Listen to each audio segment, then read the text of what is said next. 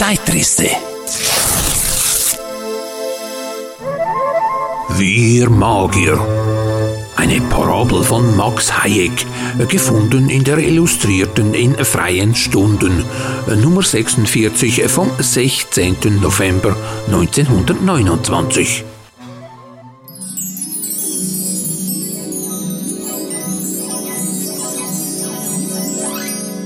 Ich las einst eine Geschichte, die derjenige, der sie erzählte, an anderer Stelle gelesen hatte. Und es war eine Geschichte von einem Magier, ein altes Märchen mit dem ganzen Witz und Tiefblick des echten Märchens. Es gab einst einen mächtigen Zauberer, einen Magier, der viele Künste verstand und über alle Reiche der Natur gebot, wie die Leute meinten. Er war weithin im Lande berühmt, und die Menschen fürchteten ihn und seine gewaltigen Kräfte. Die Menschen fürchteten vieles, was gar nicht fürchtenswert ist. Der König jenes Landes war aber ein mutiger Mann. Er war einer von jenen Leuten, die nichts glauben, als was ihnen bewiesen wird. Und so wollte er prüfen, ob der Ruhm und Ruf des Magiers denn auch begründet seien. Er fasste darum den kühnen Entschluss, den Magier ergreifen und in den Kerker werfen zu lassen. Wenn dann der Magier imstande wäre, sich vermöge seiner übernatürlichen Kräfte zu befreien, wollte der König an ihn glauben. Der Magier wurde ergriffen, er leistete den handfesten Bütteln des Königs keinen Widerstand und wurde in den Kerker geworfen. Und dann fand sich der König bei ihm ein und sagte ihm, mein lieber Magier, ich habe dich in diesen Kerker werfen lassen, damit du mir deine Zauberkraft beweisest. Wenn du dich im Laufe von drei Tagen nicht selbst zu befreien vermagst, werde ich wissen, dass deine Magie eine sehr bescheidene Angelegenheit ist und dass du eigentlich ein Scharlatan genannt werden darfst. In diesem Falle werde ich dich des Landes verweisen, denn ich will in meinem Reiche nur ehrliche Untertanen haben, die nicht für mehr gehalten werden wollen, als sie sind. Damit verließ der König den Magier, der nun im Kerker seine Zaubersprüche herzusagen begann. Beschwörungen murmelte, geheimnisvolle Zeichen an die Wand schrieb, etliche dunkle Gesänge anstimmte, sich nach allen Himmelsrichtungen ekstatisch verneigte und allerlei tolle Tänze aufführte. Und das drei Tage lang fortsetzte, ohne dass die Mauern des Kerkers umgefallen wären und er die Freiheit gewonnen hätte. Am vierten Tage morgens erschien der König wieder im Kerker des Magiers, der übrigens sehr kläglich aussah und am liebsten um Gnade gefleht hätte, und sagte, nun, mein lieber Magier, deine Kunst hat dir nicht geholfen, wie ich sehe, und deine Magie ist also ein altersschwacher Trug, der mehr von seinem Ruhm und Ruf als von seiner Kraft lebt. Ich habe dich in diesen Tagen beobachten lassen. Ich weiß, dass du Sprüche hersagtest und Beschwörungen murmeltest und Zeichen an die Wand schriebst und dunkle Gesänge anstimmtest und allerlei anderen Hokuspokus versuchtest. Aber sage mir nun, mein lieber Magier, hast du denn gar nicht bemerkt, dass die Türe dieses Kerkers gar kein Schloss hatte? Du hättest die Tür doch nur zu öffnen gebraucht und wärst befreit gewesen. Sieh, so hast du dich als rechter Stümper gezeigt, unzureichender und unzulänglicher, als ich vermutet hätte. Dies das alte Märchen. Und darauf ist nur zu sagen, wir sind alle solche Magier. Menschen, die in den Kerkern ihrer vorgefassten Meinungen ihrer Gewohnheiten, Süchte, Eigensinnigkeiten und Eigenwilligkeiten, in den Kerkern ihrer Dünkel und Verschrobenheiten, ihrer Spekulationen über die Dinge, ihrer Vorstellungen von den Dingen schmachten. Sprüche sprechen, die helfen sollen, die befreien sollen und es nicht vermögen. Ja, wir sind solche Magier, die das Fernste zu wissen glauben, in Überwirklichkeiten leben und weben und die Türe nicht sehen, die ohne Schloss ist und unserem Drucke sogleich nachgäbe und uns die wirkliche Welt des Lebendigen öffne. Wir sind solche Magier. Was Wunder also, wenn wir vor dem König, der uns ja nur in einen Scheinkerker warf, nicht bestehen und als rechte Stümper gelten.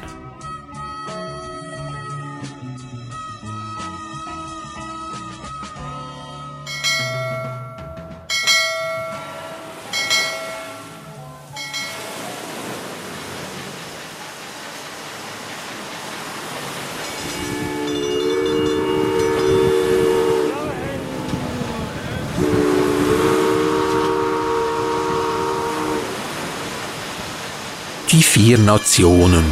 Aus Bibliothek der Unterhaltung und des Wissens 1913 Band 10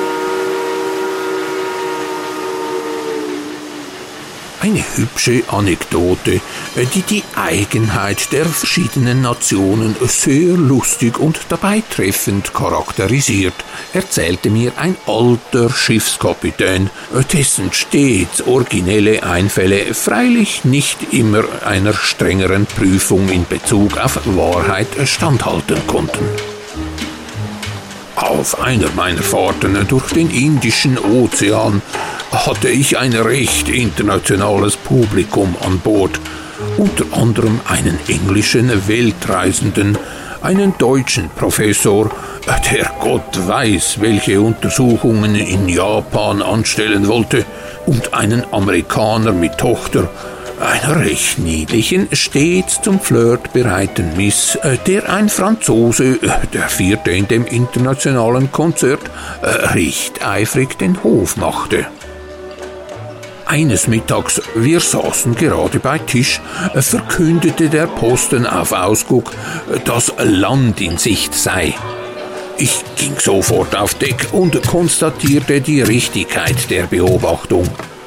Da in den Schiffskarten dieser Gegend keinerlei Land eingezeichnet war, konnte es sich nur um eine neu aufgetauchte Insel vulkanischen Ursprungs handeln ein Naturereignis, das in diesen Breiten nicht allzu selten ist.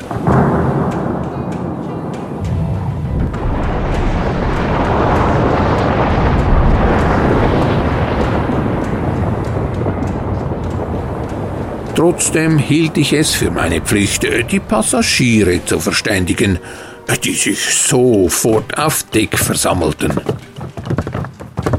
Während wir uns dem kleinen, kahlen, steinigen Eiland näherten, hielt uns der deutsche Professor einen gründlichen Vortrag, der das ganze einschlägige Gebiet der Wissenschaft ausführlich und erschöpfend behandelte. Der Amerikaner hörte sorgsam zu. Er bat sich von mir die näheren Daten über Länge und Breite, fragte, ob solche Inseln einen praktischen Nutzen hätten und zog sich nach Verneinung dieser Frage wieder in den Speisesaal zurück, wo er seelenruhig seine Mahlzeit beendete. Der Franzose, den die Sache sichtlich wenig interessierte, benützte die Gelegenheit, um der Miss heimlich ein Briefchen zuzustecken. Der Engländer stand steif wie ein Stock an der Brüstung. Als wir uns der Insel bis auf kurze Entfernung genähert hatten, warf er plötzlich den Rock ab, zog die Schuhe aus und sprang über Bord. Mit wenigen Stößen war er auf dem Eiland und zog aus der Hosentasche eine englische Fahne, die er auf den Felsen hisste um das Eiland im Namen des Königs für die Vereinigten Königreiche in Besitz zu nehmen. Dann schwamm er an Bord zurück und verschwand in seiner Kabine, um nach einer Viertelstunde wieder tadellos gekleidet beim Dinner zu erscheinen.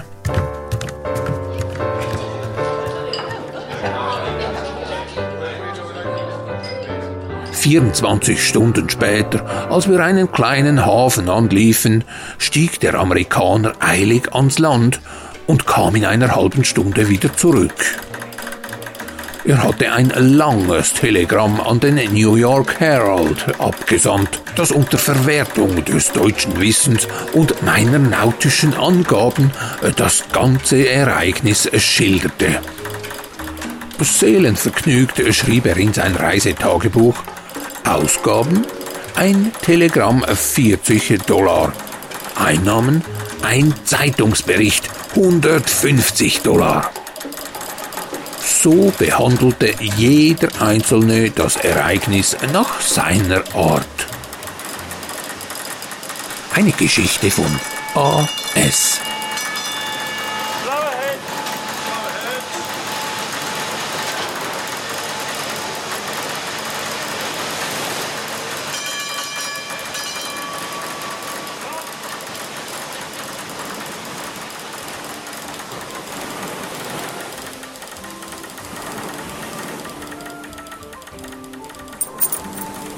Gemaltes Geld, gefunden in Bibliothek der Unterhaltung und des Wissens 1908, Band 3 von M.N.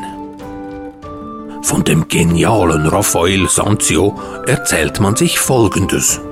Er hielt sich in seinen Jugendjahren einige Zeit in einem Wirtshause auf und machte dort eine ziemlich große Zeche, hatte aber kein Geld, sie zu bezahlen. Der Wirt wurde ärgerlich und drängte um Zahlung. Raphael verlangte die Rechnung und sie wurde ihm gebracht. Dann sagte er dem Wirt, er solle in zwei Stunden wiederkommen, dann werde sein Geld bereit liegen. Der Wirt verschwand und Raphael malte nun auf den Tisch seines Zimmers Gold- und Silbermünzen, genau im Betrage seiner Zeche.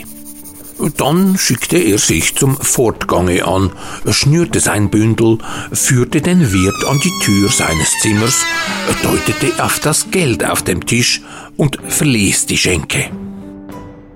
Als der Wirt nun versuchte, das Geld einzustreichen, war es ihm natürlich nicht möglich, es in seinen Beutel hineinzubekommen. Er rief seine Knechte und Mägde, äh, doch auch diese konnten die Münzen nicht von dem Tisch herunterbekommen. Glücklicherweise kam in diesem Augenblick ein englischer Lord in die Schenke, äh, der sofort 50 Taler für die Malerei auf dem Tische bot und den Tisch um diesen Preis erstand. So erhielt der Wirt noch mehr als er eigentlich zu fordern gehabt hätte.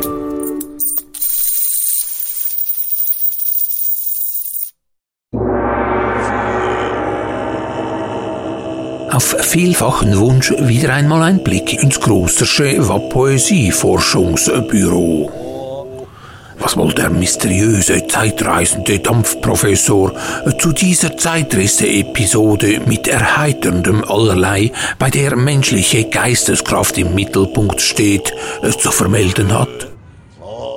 Meine sehr verehrten Damen und Herren, der feine Dampfkaffee gibt's nur bei Kaffee Raffi mit Dampfdruck zum Genuss. Ach, Entschuldigung, das, das war jetzt voll der falsche Einblender. Hier der richtige. Still des Geistes Durst, durch Herausforderung bewusst. Das reimt sich an und fast.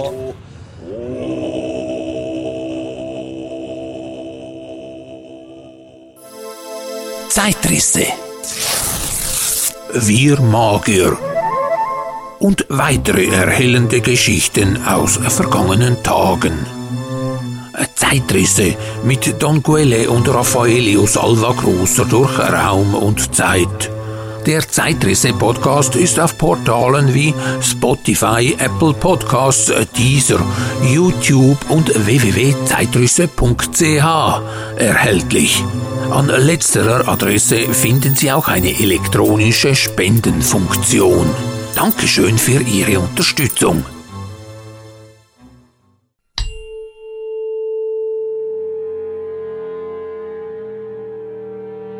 Dem Schriftsteller, Journalisten und Übersetzer Max Hayek nützte das Wissen über Schlösser und verschlossene Türen schlussendlich leider nichts. Er konnte dem Konzentrationslager Auschwitz-Birkenau, in das er im Mai 1944 verschleppt worden war, nicht entfliehen. Dort verliert sich seine Spur.